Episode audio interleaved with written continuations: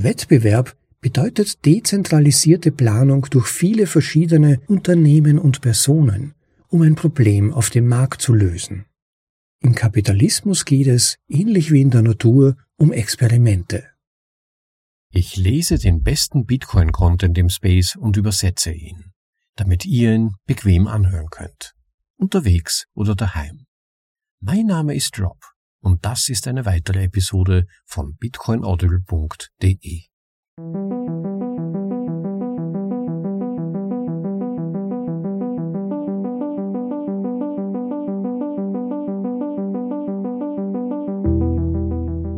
Willkommen zur Folge Nummer 137 von bitcoinaudible.de, dem Podcast mit den besten Artikeln aus dem Bitcoin Space für euch vorgelesen, zum bequemen Anhören, ob unterwegs oder daheim. Ja, bevor wir zur letzten Vorlesung von Alan Farringtons großartigen Artikel Bitcoin ist Venice, Bitcoin ist Venedig kommen, ist es passiert, dass ich auf einen historischen Artikel von Dan Held gestoßen bin. Und ich dachte mir, ja, warum nicht einen Grundlagenartikel dazwischen schalten? Und ohnehin haben unsere Vorlesungen den Anspruch, in gewisser Weise zeitlos zu sein. Das heißt, egal welche Folge man sich anhört, welche Vorlesung man auswählt, man sich erwarten kann, nach dem Anhören Bitcoin ein kleines Stückchen besser zu verstehen, neue Einsichten zu gewinnen und das Ganze zeitunabhängig. Das heißt, ihr werdet relativ selten Vorlesungen hören, die mit aktuellen Geschehnissen zu tun haben. Was aber ist so speziell an unserer heutigen Vorlesung? Um welche Grundprinzipien geht es dabei? Es geht um die Grundlagen und die Ursachen der Beobachtung, dass unser heutiges Geldsystem, das sogenannte Fiat-System, von realer Wertbemessung, von einer verlässlichen Abbildung von Wert weitgehend entkoppelt ist. Ein Problem, das Bitcoin zu lösen versucht. Um der Sache auf den Grund zu gehen, setzt sich der Autor des heute vorgelesenen Artikels, Dan Held wie erwähnt, mit der sogenannten Informationstheorie auseinander. Was ist eine Informationstheorie? Nun, die klassische Informationstheorie, im Englischen Information Theory, wurde von C.E. Shannon im Jahre 1950 begründet. Sie ist eigentlich eine Kommunikationstheorie, wie auch der Originaltitel seiner Arbeit belegt, A Mathematical Theory of Communication. Kommunikationstheoretisch betrachtet weiß der Empfänger einer Nachricht in der Regel über den Zustand eines Systems weniger als der Sender einer Nachricht. Dieser unterschiedliche Kenntnisstand wird Entropie genannt. Man kann die Entropie verringern, also diesen unterschiedlichen Kenntnisstand verringern, indem der Sender dem Empfänger Information zukommen lässt. Der Verlust an Entropie ist also gleich der Zunahme an Information. Aber der Knackpunkt ist, welche Qualität hat diese Information? Und wie findet die Übertragung statt? Sind die Nachrichten, die der Sender dem Empfänger schickt, verlässlich? Sind sie aussagekräftig? Und natürlich haben auch unterschiedliche Signale einen unterschiedlichen Informationsgehalt. Wenn wir etwa an die unterschiedliche Verwendung von Worten denken, beispielsweise das Wort Liquiditätsspritze, was sagt das aus? Ist das tatsächlich ein heilender Eingriff, wie das Wort suggeriert? Und in welcher Weise soll dieser Eingriff helfen? Wie viel? Für wie lange? All dies hat dann die Forscher veranlasst, herausfinden zu wollen, von welchen Faktoren eben die optimale Informationsübertragung abhängig ist, und im Wesentlichen, nicht ganz überraschend, hat sich ergeben, dass optimale Informationsübertragung aus Fragen besteht, die mit Ja oder Nein, also binär zu beantworten sind.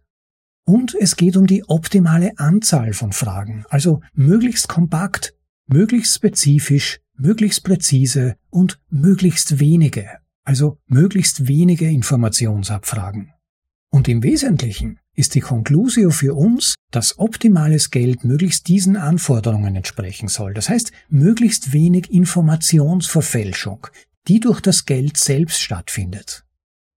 Wer nun nach diesem sehr rauen ersten Erklärungsversuch meinerseits mehr Fragen zum Thema im Kopf hat als vorhin, dem empfehle ich nun wirklich, sich den Artikel von Dan Held anzuhören. Es ist ihm großartig gelungen, die Prinzipien darzustellen, und vor allem auch, warum die Informationstheorie für uns als Bitcoiner ein so wichtiges Prinzip ist, um Bitcoin und welche Probleme er löst, besser verstehen zu können. Und damit genug der Vorrede. Ich wünsche euch das eine oder andere Aha-Erlebnis beim Anhören der Vorlesung. Informationstheorie des Geldes Preise und Markt sind untrennbar miteinander verbunden.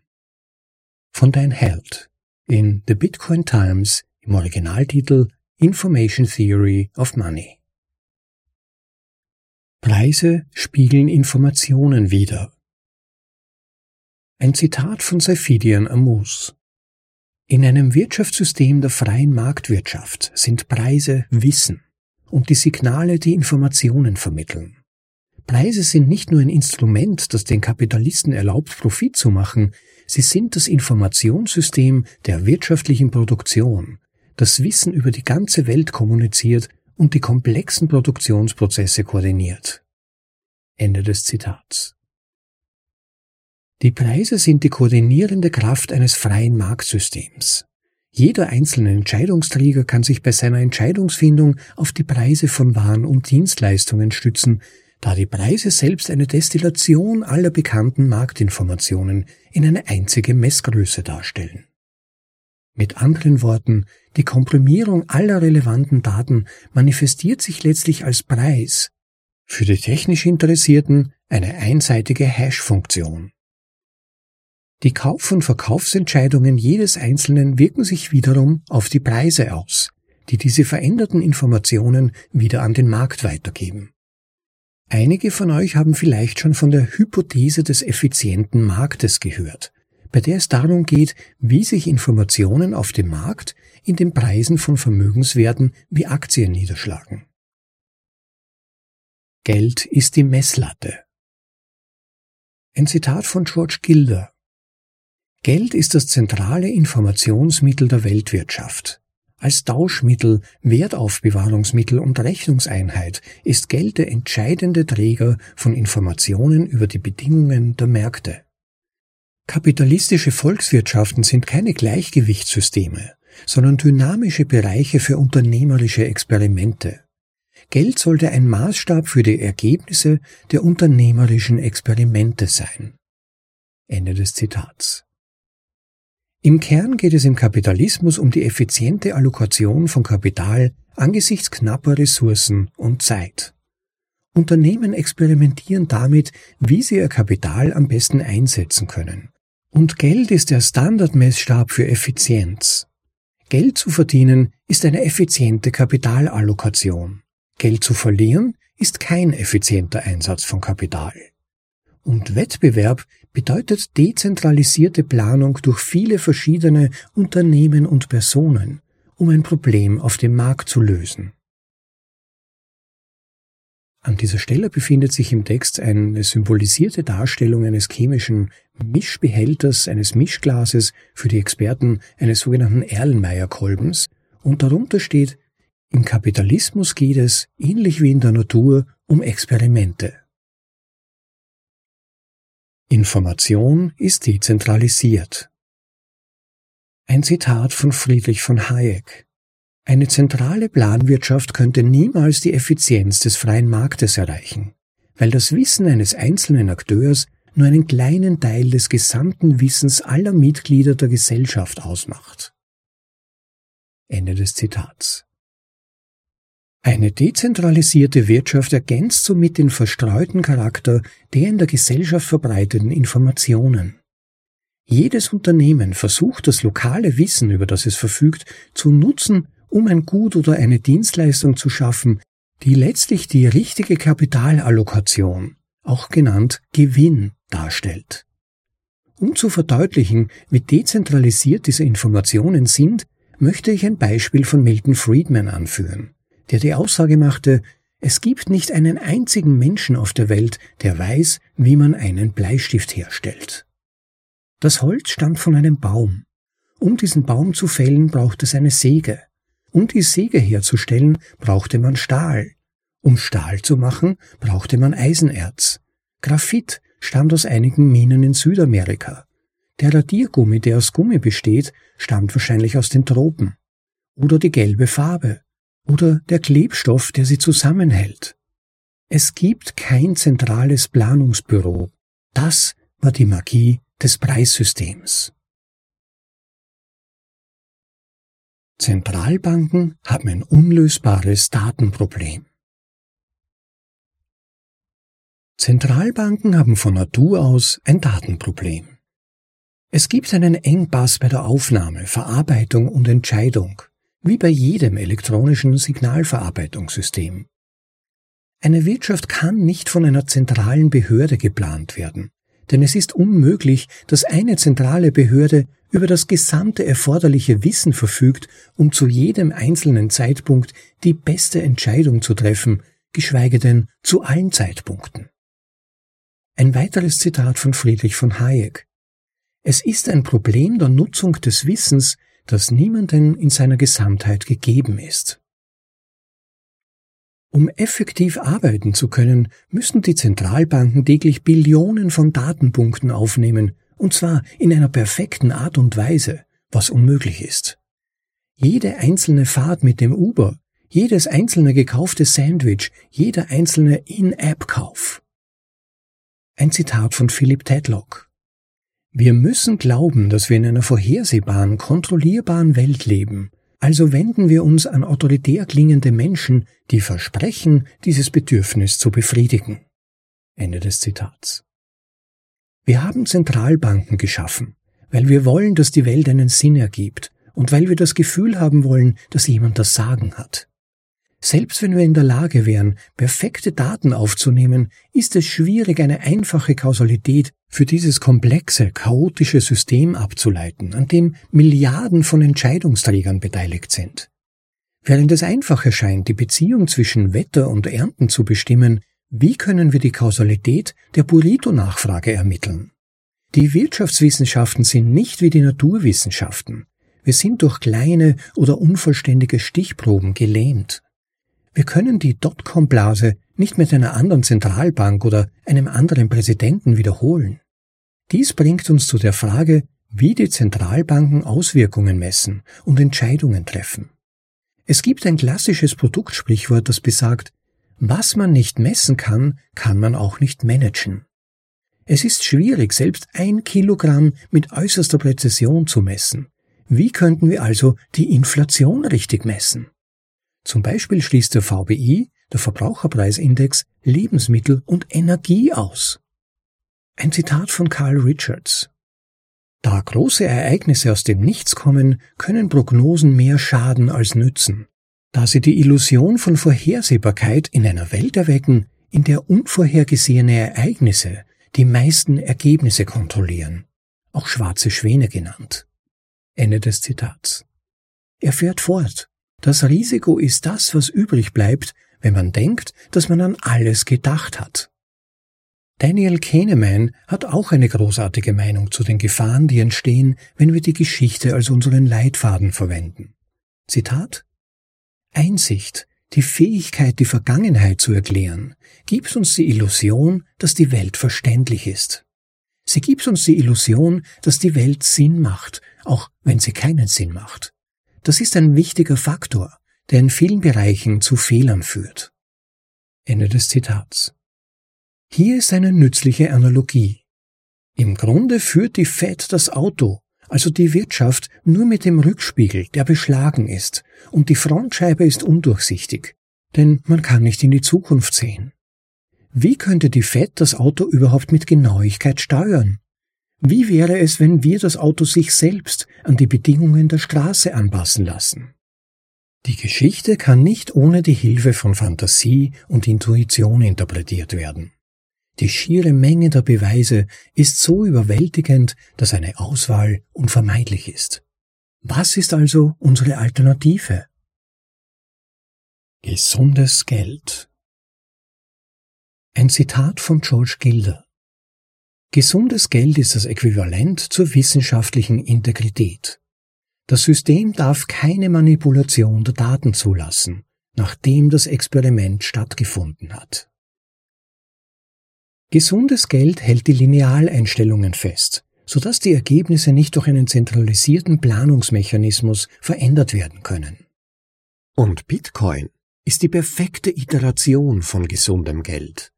Bitcoin hat eine harte Obergrenze, aus mehreren Gründen. Es ist ein präziser Maßstab, reduziert politische Angriffsvektoren und fördert Spekulationsblasen, die als virale Schleife wirken. Aber warum 21 Millionen? Warum nicht 100 Millionen?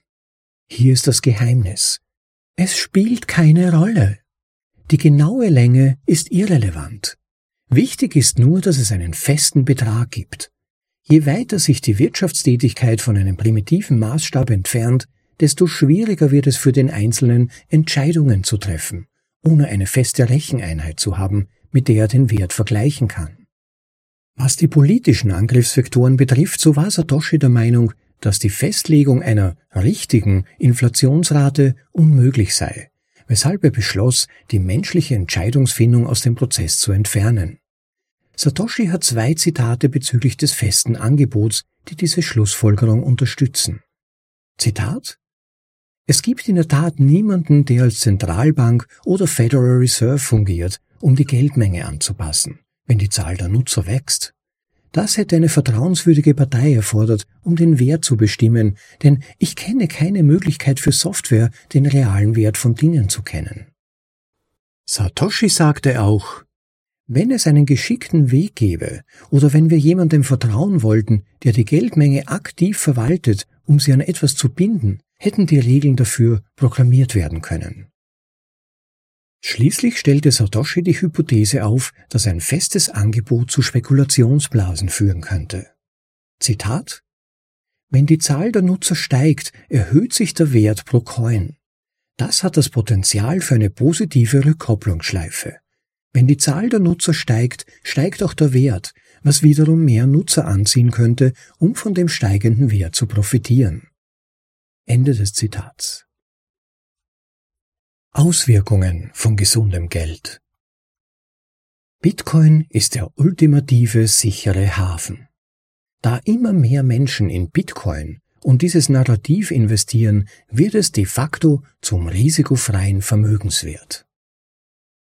Nach der Hyperbitcoinisierung, wenn Bitcoin der SOV, also Store of Value bzw. Wertspeicher, MOE, also Medium of Exchange bzw. Tausch- und Zahlungsmittel und UOA, also Unit of Account bzw. Recheneinheit ist, wird Bitcoin die genaueste, risikofreie Rendite widerspiegeln, die wir je hatten, was es der Wirtschaft und den Marktteilnehmern ermöglicht, Ressourcen so effizient wie möglich zu verteilen.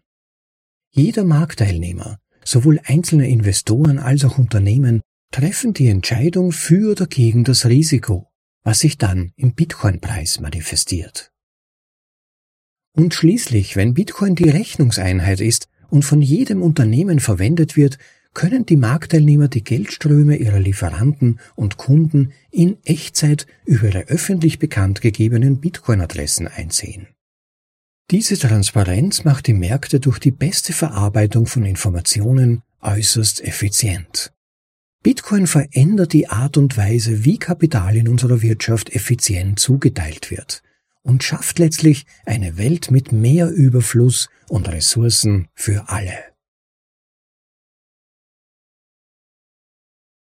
Das war Informationstheorie des Geldes von Dan Held. Herr, vielen Dank an die Bitcoin Times für die Erstveröffentlichung dieses Artikels von Dan Held und natürlich auch Dan Held selbst. Wenn ihr ihm Applaus spenden wollt auf Medium, wo er diesen Artikel ebenfalls veröffentlicht hat, dann tut das bitte, er freut sich sicher. Bevor ich vielleicht noch einige Gedanken anfüge, möchte ich noch einen kleinen Hinweis machen. Meiner Ansicht nach war einer der letzten Sätze in diesem Artikel etwas missverständlich.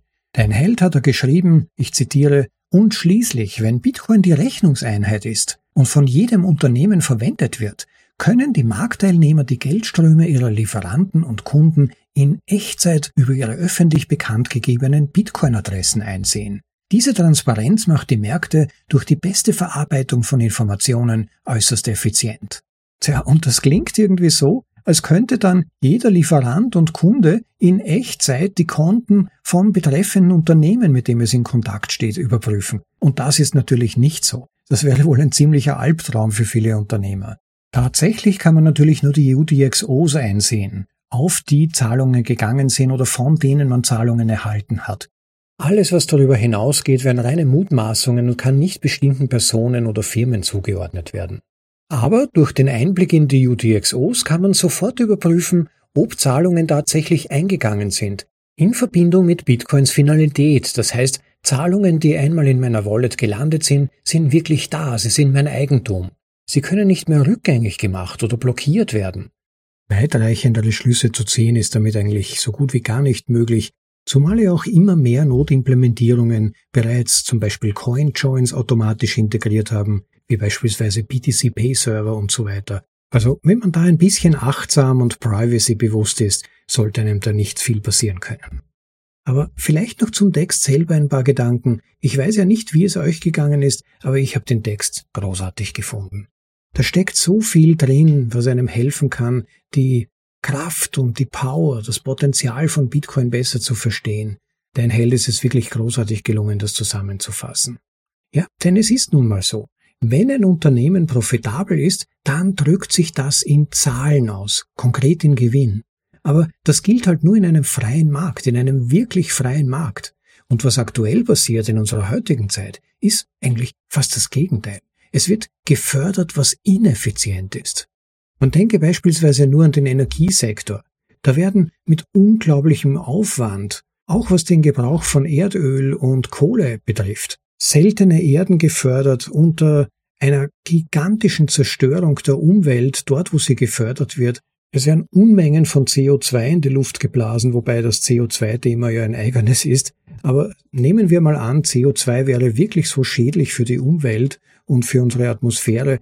Allein deshalb wäre es schon ein absoluter Wahnsinn, weiterhin diese riesigen Geräte oder diese Solarpanels weiterhin erzeugen zu lassen. Wenn man weiß, wie viel CO2 allein bei der Produktion dieser Teile anfällt. Das ist zum Teil ein Vielfaches davon, was rein bei der Nutzung von Erdgas zum Beispiel oder auch selbst von Erdöl, geschweige denn von Kernenergie, ausgestoßen wird. Noch dazu gehören diese Energiegewinnungssysteme zu den unverlässlichsten, die es überhaupt gibt. Sie laufen eigentlich nur an 30 bis 80 Kalendertagen profitabel und den Rest des Jahres muss weiterhin beispielsweise Strom eingespeist werden oder sie müssen mit Kohle oder Diesel angefeuert werden, damit sich beispielsweise die Windräder überhaupt drehen. Und das abgesehen von weiteren Sekundäreffekten, wie beispielsweise der Austrocknung des Erdbodens, der Veränderung des Klimas dort, wo viele Windräder stehen, der Zerstörung des Bodens auch bei Solarpanels, wenn es beispielsweise Solarkraftwerke gibt, wo dann quadratkilometerweise Solarpanels aufgestellt werden der unglaubliche Ausstoß von CO2 allein bei der Zubereitung des Betons, der für die Verankerung der Windräder erforderlich ist. Wenn euch diese Themen interessieren, es zahlt sich wirklich aus, da mal tiefer zu bohren. Also die Schlagzeilen, die uns da verkauft werden, als jetzt die genialen Lösungen, womöglich sogar unser Klima zu retten, sind zum Teil absolut äh, absurd. Das deckt sich nicht mit der Realität. Ich werde vielleicht einen Link als Ausgangspunkt für eure weiteren Forschungen in die Shownotes aufnehmen. Wenn euch das Thema interessiert, könnt ihr euch da einlesen. Aber es bringt uns auch zu weit weg. Mir geht es eigentlich nur um ein Beispiel dafür, wie weit weg von der Realität uns ein fehlerhaftes, ein fehleranfälliges Berechnungssystem, ein nicht in der Realität verankertes Bewertungssystem führt. Aber was wäre die Alternative zu einem freien Marktsystem? Da bin ich erst vor wenigen Tagen auf einen interessanten Twitter-Thread gestoßen, wo jemand gefragt hat, ja, was wäre denn in einer bitcoinisierten Welt, wenn die Hyperbitcoinisierung abgeschlossen oder fast abgeschlossen wäre, was würde dann zum Beispiel mit den Armen und mit den Behinderten passieren? Wovon würden die leben, wenn wir in einem freien Marktsystem leben würden? Und dazu ist natürlich zum einen zu sagen, dass es immer wieder Gönner gegeben hat und Menschen aus purer Nächstenliebe oder aus Mitleid, zum Teil aufgrund ihres Glaubens oder ihrer ethischen, moralischen Überzeugungen, immer bemüht waren, anderen zu helfen, aus der Patsche zu helfen. Aber selbst wenn man das in Frage stellen würde, ja, was wäre denn besser als der freie Markt? Sollen dann wieder Komitees gebildet werden, die darüber entscheiden, wer Geld bekommen soll, wie dann Geld am besten zu verteilen wäre, von wem Geld wegzunehmen wäre, wie würde das Geld weggenommen? Mit Gewalt oder nicht? Oder wo würde dann die Grenzlinie gezogen? Alles Fragen, die uns eigentlich ultimativ wieder in das System zurückführen würden, in dem wir uns ja heute schon befinden. Wo hört das auf? Aber das beruht eben auf der Grundannahme, dass ein Komitee einen besseren Job tun würde bezüglich der Entscheidung, wofür Geld investiert werden sollte einen besseren Job als 100 Millionen von Menschen, die direkt vor Ort Entscheidungen treffen. Aber von genau dieser Vorstellung müssen wir uns lösen. Es gibt kein Komitee, das solche Entscheidungen für alle korrekt treffen kann. Da wird immer über Menschen drüber gefahren und es werden dann immer Dinge nicht berücksichtigt, die eigentlich ganz wichtig zu berücksichtigen wären, weil eben nur Menschen vor Ort diese Information haben, über diese Information verfügen. Und das führt uns zu einem Zitat von dein Held aus dem Artikel, nämlich im Kapitalismus geht es ähnlich wie in der Natur um Experimente. Und das ist ein großartiges Zitat, weil es illustriert, dass Kapitalismus eines der Worte ist, dessen Bedeutung in letzter Zeit geändert wurde. Ursprünglich hat Kapitalismus gemeint, dass wir alle über den Einsatz unseres Kapitals selbst entscheiden und so weiter. Heute meint es Korporatismus, also die Hoheit von globalen Konzernen über die Politik. Es meint Bailouts von versagenden Konzernen durch die Politik bzw. die Steuerzahler. Es meint politische Freunde, Förderungen durch die Politik, Bestechung, Lobbying von Firmen und so weiter. Das versteht man unter Kapitalismus heute. Das heißt, wenn wir dann, ja, ich möchte schon sagen, den Fehler machen, Kapitalismus als etwas Erstrebenswertes zu titulieren in Gesprächen mit Freunden oder Bekannten, dann sagen die meisten gleich, ah, du verteidigst die Banken, du verteidigst die Globalisten und Korruption, weil eben die meisten Leute heutzutage bereits etwas anderes unter diesem Wort verstehen. Deshalb muss man bei der Kommunikation über diese Themen immer auch ein wenig aufpassen, ob beide Gesprächspartner eigentlich über die gleichen Dinge reden, wenn sie gewisse Begriffe verwenden. Sonst kann es äußerst leicht zu Missverständnissen kommen. Denn in Wirklichkeit ist jeder Bailout antikapitalistisch. Jede Förderung ist antikapitalistisch. Jedes Lobbying ist antikapitalistisch. Jede Preiskontrolle sogar und jede wie man so schön sagt, steuerliche Gestaltung ist antikapitalistisch. Das hat nichts mit Kapitalismus zu tun. Regierungen sind fast immer antikapitalistisch. Zum Beispiel die aktuelle Energiepolitik, wie schon erwähnt, die europäische Net-Zero-Politik, mit der wir bald alle zwangsbeglückt werden sollen, Wärmepumpen bitte, zentralistische Verordnungen aller Art. Das impliziert alles, wir wissen, wie es gemacht wird. Wir haben eine Vision von einer besseren Welt. Und wenn du eine andere Idee hast, sorry, das ist ab sofort illegal. Und ab dann braucht man eigentlich nicht mehr weiterzudenken, denn die Entscheidung ist ja schon getroffen. Wer sich anders entscheiden möchte, der geht das Risiko ein, etwas Illegales zu tun und damit Denkverbote. Und wir erleben damit dann genau das, was unsere heutige Zeit so stark definiert. Die Leute dürfen nicht mehr denken, wenn sie doch denken, werden sie gecancelt, wenn dann das Falsche dabei rauskommt und so weiter. Es ist eigentlich ein Weg, mit dem Anreize geschaffen werden, nicht mehr zu denken und sich einzuordnen, zu fügen, aber Innovation und wirklich positive Veränderung wird eigentlich unterdrückt, weil es gibt ja schon Lösungen für alles und die Lösungen kommen zufällig von einer politischen Seite, nämlich jener, die gerade sich an der Macht befindet. Aber in einem freien Markt darf von allen Menschen experimentiert werden. Da gibt's offene, unkorrumpierbare Datenpunkte, Geld bzw. Preis. Basierend auf den freien Entscheidungen von Millionen von Leuten, die an diesem Markt teilnehmen, die direkt drin sind, vor Ort, persönlich, und deren Zukunft davon abhängt, gute Entscheidungen zu treffen, vorauszudenken, verschiedene Elemente ihrer Entscheidungen abzuwägen.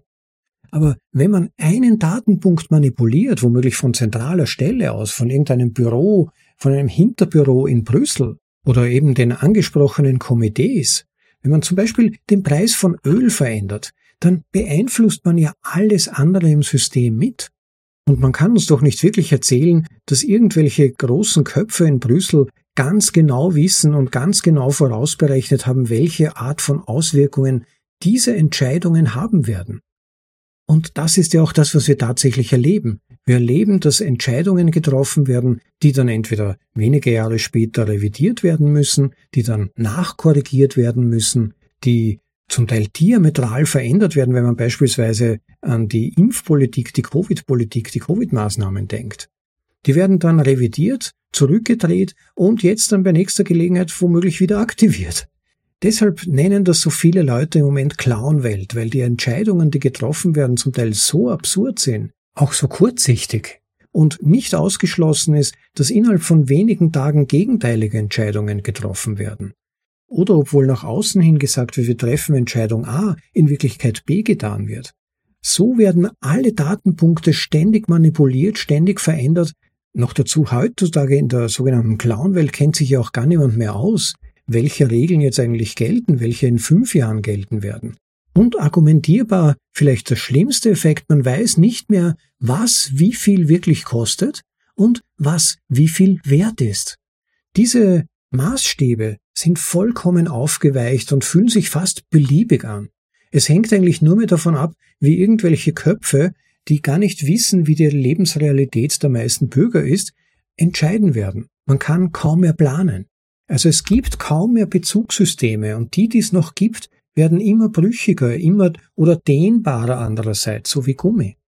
Und manchmal wirkt es, als wären die Politiker selbst völlig planlos, völlig verzweifelt. Und da hat dann Guy Swan mal in einer seiner äh, Artikelvorlesungen, habe ich recht gut gefunden, das Beispiel gebracht von einem Hammer im Baumarkt. Man geht in den Baumarkt, man braucht einen bestimmten Hammer und dann gibt es natürlich eine Vielzahl von Hämmern. Wir befinden uns ja noch in der glücklichen Situation, dass es nicht nur einen staatlich bewilligten Hammer gibt. Also jetzt gibt es ja noch mehrere Auswahlmöglichkeiten und da kann es aber passieren, dass einem der Hammer, der einem persönlich am besten gefällt oder der irgendwie die beste Qualität zu haben scheint, zum Beispiel 30 Euro kostet. Und dann denkt man sich unweigerlich, das ist ein Wahnsinn, 30 Euro, so teuer.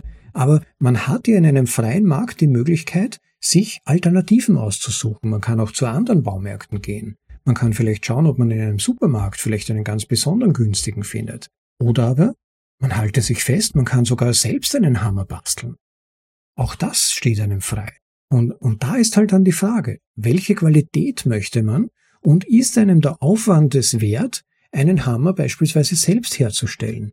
Und da gibt's ja dann dieses schöne Beispiel von dein Held im Artikel mit dem Bleistift, wie komplex das eigentlich ist, in Wirklichkeit so etwas einfach wirkendes wie einen Bleistift herzustellen. Und so ähnlich ist es dann halt in unserem Beispiel mit dem Hammer. Das ist gar nicht so trivial, den Stahl herzustellen, ihn in die richtige Form zu bringen, in einen guten Holz zu verankern, den Stahl, damit das dann auch gut funktioniert, dieses Werkzeug und so weiter. Und letztendlich entscheiden sich dann die meisten, Zähne zu knirschen und sie greifen dann zu dem Hammer, der vielleicht dann diese 30 Euro kostet oder nehmen halt ein billigeres Modell und rechnen vielleicht ein Stück weit damit, dass sie den halt dann nur fünf oder zehn Jahre lang verwenden können. Und so ähnlich wirkt es aber in der Politik.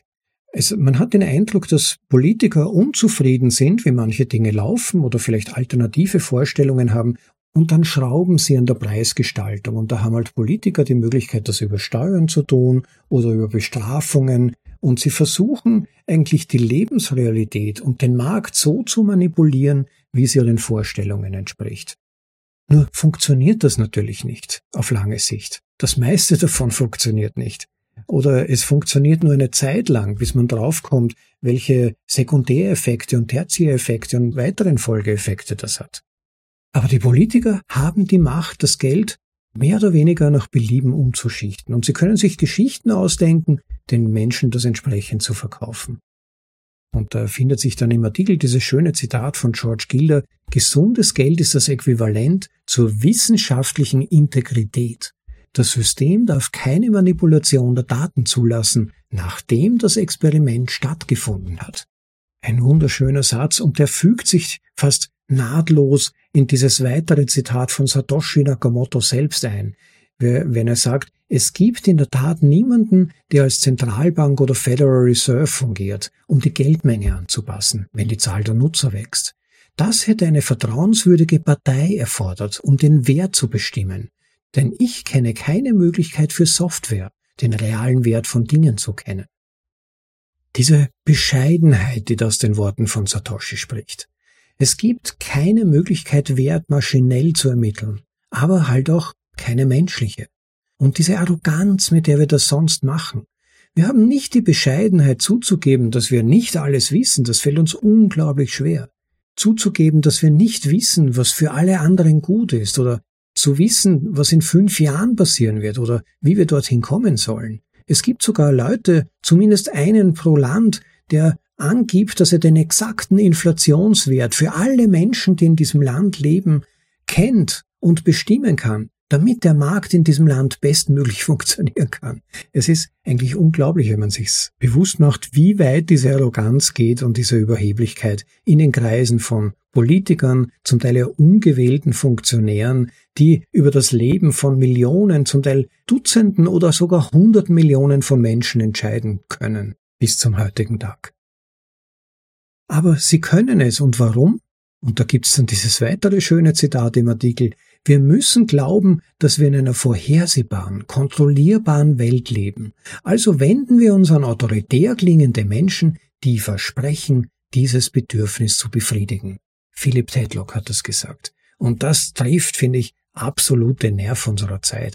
Es gibt so viel Angst, so viel Unsicherheit. Verschwörungstheoretiker sagen ja, es ist vielleicht gar nicht so unerwünscht bei den Politikern. Vielleicht wird es sogar ein bisschen vorangetrieben. Und einige Menschen an der Macht spielen dann mit diesen Ängsten. Die versprechen uns, sie hätten die richtigen Kontrollknöpfe, um all diese Probleme dann zu lösen. Das Klima, die bösen Viren, Energiegewinnung, Genetik bzw. unsere DNA, die chemische Beeinflussung des Gehirns, Ernährung, Gesundheit, für all das haben sie Rezepte, machen Vorgaben, schreiben Gesetze, drohen sogar zum Teil Strafen an, wenn man sich nicht daran hält, zum Teil wird man auch indirekt bestraft, wenn man dann zum Beispiel keine Versicherungsleistungen erhält.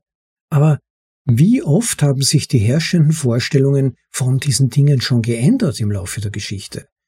Die Ernährungspyramide, die sogenannte, die ja nach Ansicht vieler Leute, die sich mit Ernährung wirklich auskennen, eher auf den Kopf zu stellen wäre. Die Klimawarnungen. In den 1970er, 80er Jahren haben wir noch vor einer neuen Eiszeit Angst gehabt, die unmittelbar bevorstehen sollte. Jetzt seit einigen Jahrzehnten ist es die sogenannte Klimaerwärmung, eine menschengemachte Klimaerwärmung wohlgemerkt, vor der wir Angst haben sollen. Aber wehe, man macht sich keine Angst, wehe, man macht sich keine Sorgen oder versucht gar jemanden auszureden, dass er sich Sorgen zu machen hätte. Ja, mehr braucht man nicht. Oder die große Gefahr von Viren, die einfallen auf die Menschheit die während der letzten Jahrzehnte immer wieder in mehr oder weniger regelmäßigen Abständen von den Medien gehypt wurde, zuletzt während der Corona-Zeit und dann plötzlich wieder verschwand, obwohl sogar mehr Menschen daran gestorben sind oder vielleicht an den Folgen der Behandlung, man weiß es nicht genau, als vorher, während der akuten Virengefahr. Aber wenn es die Lieblingszeitungen nicht in den Schlagzeilen bringen oder die TV-Kiste es nicht sagt, dann ist die Gefahr offenbar nicht mehr so bedrohlich. Oder beispielsweise die Vorstellungen über saubere oder sichere Energiegewinnung. Wenn man mal zurückdenkt, was es da in der Vergangenheit für Vorstellungen gab und was heutzutage der wissenschaftliche Stand ist, beispielsweise was Kernenergie betrifft. Wobei man hier im deutschen Sprachraum da eher vorsichtig sein muss, weil wir da seit den 80er Jahren eigentlich nichts dazugelernt zu haben scheinen. Wir halten Kernkraft immer noch für hochgefährlich und für extrem umweltgefährdend und potenziell lebensgefährlich. Aber ich möchte auch jetzt keinesfalls überheblich klingen oder so, als würde ich mich im tatsächlichen Wissen befinden, die anderen aber nicht. Unser Kosmos ist einfach so komplex. Wir können immer nur kleine Ausschnitte erfassen und es scheint halt so zu sein, dass wenn uns kleine Zeitungsschnipsel zugeworfen werden, wir dann instinktiv danach greifen und das dann für ein Abbild der tatsächlichen Realität halten. Aber wir erfassen halt nur kleine Ausschnitte von der Realität. Jeder von uns mit seinem eigenen Wissen und Verständnis und Horizont, jeder mit seiner eigenen Vorbildung, aber tatsächlich relevant scheint immer mehr zu eigentlich das Schwarmwissen zu sein, das sogenannte, das uns weiterbringen kann. Als Gesellschaft, aber auch als Märkte, das Schwarmwissen beispielsweise über den Preis, den fairen Preis von gewissen Produkten oder Dienstleistungen. Aber dazu braucht es eben den freien Markt, die fehlenden Eingriffe von irgendwelchen Komitees oder Individuen. Ja, man könnte unsere Geschichte eigentlich so sehen, dass wir uns als Menschheit immer dann weiterentwickelt haben, wenn wir das Bedürfnis nach Kontrolle ein Stück weit aufgegeben haben und natürliche Anreize zugelassen haben also Wettbewerb zulassen, den Menschen zu erlauben, frei zu denken, frei zu sprechen und ihren Ideen Gestalt zu geben. Und Bitcoin kann eine große Rolle darin spielen, dass wir hier im Aspekt des Marktes und der Ökonomie auf eine neue Stufe steigen können. Kein Sklave des Geldes mehr sein zu müssen, dass man sein Vermögen wirklich besitzen und kontrollieren kann. Denn wenn wir das können, dann würden wir mit Sicherheit besser darin werden, nachhaltig zu entscheiden, vorausschauend zu planen, mit Ressourcen bewusster umzugehen. Und wir werden aus unseren Fehlern wieder lernen können. Bitcoin macht uns bescheiden. Viele Leute, die sich lange mit Bitcoin beschäftigt haben, sagen das. Und wir haben noch so viel aber zu lernen, viel mehr, als wir bei Bitcoin verbessern müssten. Das sage ich gerade auch angesichts der aktuellen Diskussionen rund um Drive Chains zum Beispiel. Oder was auch jetzt immer, während ihr diese Vorlesung anhört, das bestimmende Thema sein mag. Ich bin sicher, es gibt in ein paar Wochen schon wieder neue. Ja, Aufruf zur Bescheidenheit, liebe Leute. Bescheiden bin auch ich, würde mich nur über einen Klick auf den Like-Button freuen, insbesondere natürlich über ein Abonnieren des Podcasts, auch ganz besonders auf YouTube, damit auch YouTube allen was für uns tun muss und uns vorreihen muss. Und ihr helft bei Abonnierung des Podcasts, vor allem auf YouTube und mit der Glocke, mit, dem, mit der Aktivierung des Glockensymbols dabei, wirklich den Podcast ein bisschen sichtbarer zu machen. In dieser unübersehbaren Flut von Krypto-Podcasts, Trading-Podcasts, Trading, YouTube, Shill-Videos und so weiter. Helft bitte bitcoinaudible.de bekannter und sichtbarer zu machen, indem ihr den Podcast auch auf YouTube abonniert. Und wenn ich mir noch etwas wünschen darf, bitte vergesst nicht das Value for Value Prinzip. Value for Value wenn ihr Wert vom Zuhören bekommen habt, bitte gebt doch etwas zurück. Der Podcast macht viel Aufwand, ich stecke da viele Stunden rein für jede einzelne Folge. Gebt bitte etwas zurück, das motiviert mich ungemein, weiter dran zu bleiben und weitere Vorlesungen für euch aufzunehmen. Ob ihr es glaubt oder nicht. Es ist wirklich ein großer Motivationsschub, wann immer Spenden und Unterstützungsbeiträge eingehen. Wie ihr unterstützen könnt, das findet ihr auf unserer Seite bitcoinaudible.de slash Unterstützung. Da gibt's eine ganze Reihe von Möglichkeiten, angefangen vom Hören des Podcasts über Podcast 2.0 Apps mit der regelmäßigen, mit dem regelmäßigen Streaming von Sets während des Anhörens bis zu dem Senden von Unterstützungsbeiträgen, idealerweise per Sets. Mit den verschiedenen Apps ist das ja heutzutage kein Problem mehr. Oder ihr nutzt es einfach, um mal eure Lightning Notes zu testen. Oder Ihr sendet einfach einen ganz bestimmten Betrag oder vielleicht sogar regelmäßig. Das wäre wirklich ganz, ganz nett und hilft wirklich ungemein weiter.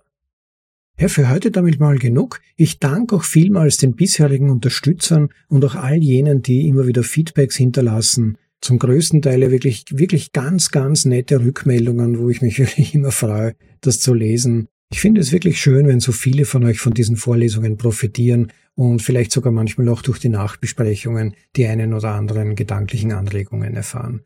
Ja, empfehlt uns weiter und ich wünsche euch eine großartige Zeit. Genießt das Leben, Leute, die letzten Sommerwochen und vielleicht seid ihr beim nächsten Mal wieder dabei. Würde mich freuen. Ciao, euer Rob.